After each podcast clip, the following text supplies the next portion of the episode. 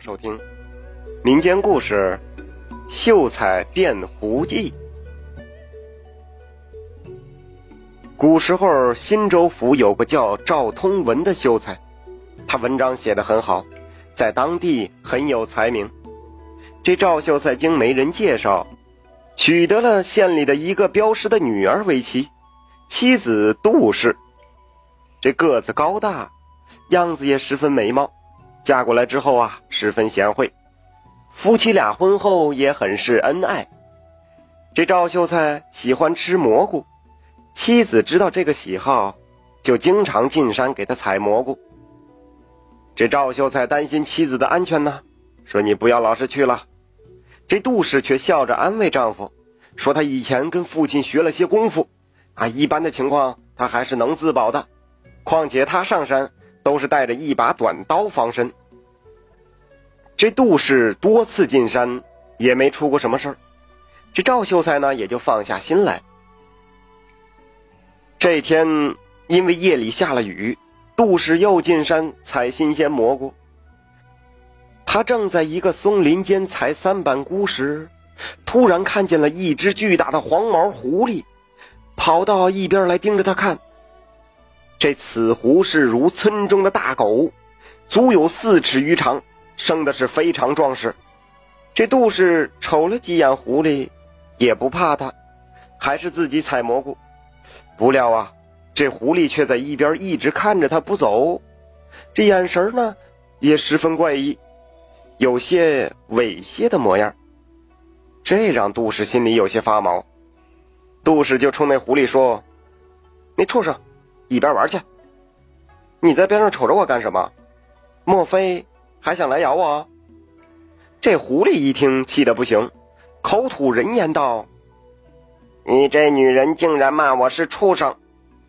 今天本狐仙就让你尝尝畜生的滋味那狐狸说完，竟然像人一般站了起来，一副下流的表情，挺起小腹向杜氏就逼了过来。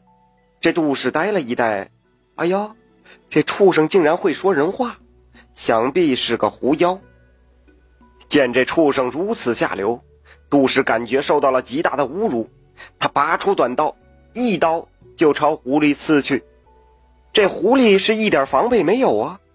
这狐狸一看，哎呦不好，他怎么有刀啊？哎，你等会儿，噗嗤一声，哼，等会儿啊，这一下被杜氏就刺中了要害，倒在地上滚了几滚。就没命了。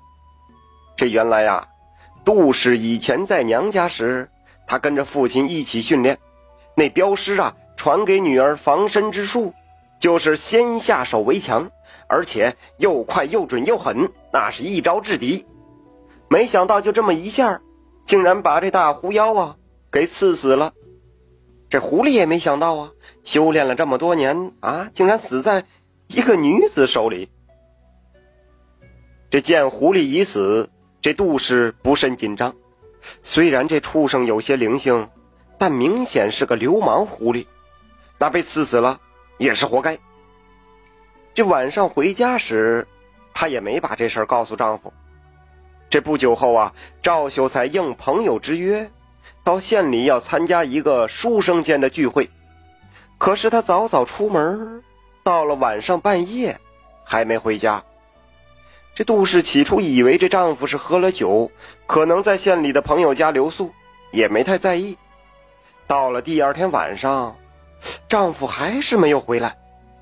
这下她紧张起来，她忙到县里去打听，可那些书生说赵秀在前天并没有来参加聚会呀。这杜氏是急得不行，她赶忙是回娘家找父亲。杜镖头啊，就带着十几个兄弟。在县城还有其他的村子，这么一路找，连找了三天三夜，也没有发现踪迹，整个人就像凭空失踪了一样。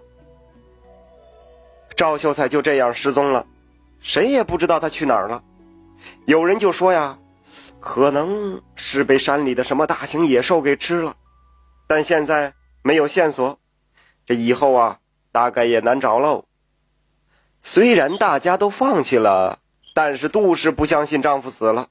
她每天都独自进山，她感觉丈夫没有死，而是躲在山里的某个地方，应该是被什么东西困住了。就这样，转眼过了一个月。这杜氏虽然比一般女人要厉害，但是每天进山寻夫啊，十分辛苦。这天她回家后，刚躺到床上，这迷迷糊糊就听到一个声音在喊救命。她仔细一看，屋中竟然出现了一只狐狸。这狐狸已经是骨瘦如柴，却是她丈夫的声音。这杜氏十分吃惊的问：“相公，真的是你吗？你怎么变成狐狸了？”那狐狸看着他，眼泪汪汪的说：“我妻呀，这是祈祷老天，终于托梦成功，你一定要来救我呀！”杜氏赶忙表示一定会救他的。连忙问：“到底发生了什么？”原来那天赵秀才去县里边，走到山路上时，突然就跑出来一群狐狸，足有七八只。这群狐狸就把他围住，张嘴要咬他。赵秀才可不会什么功夫，一只狐狸也打不过，更别说这一大群了。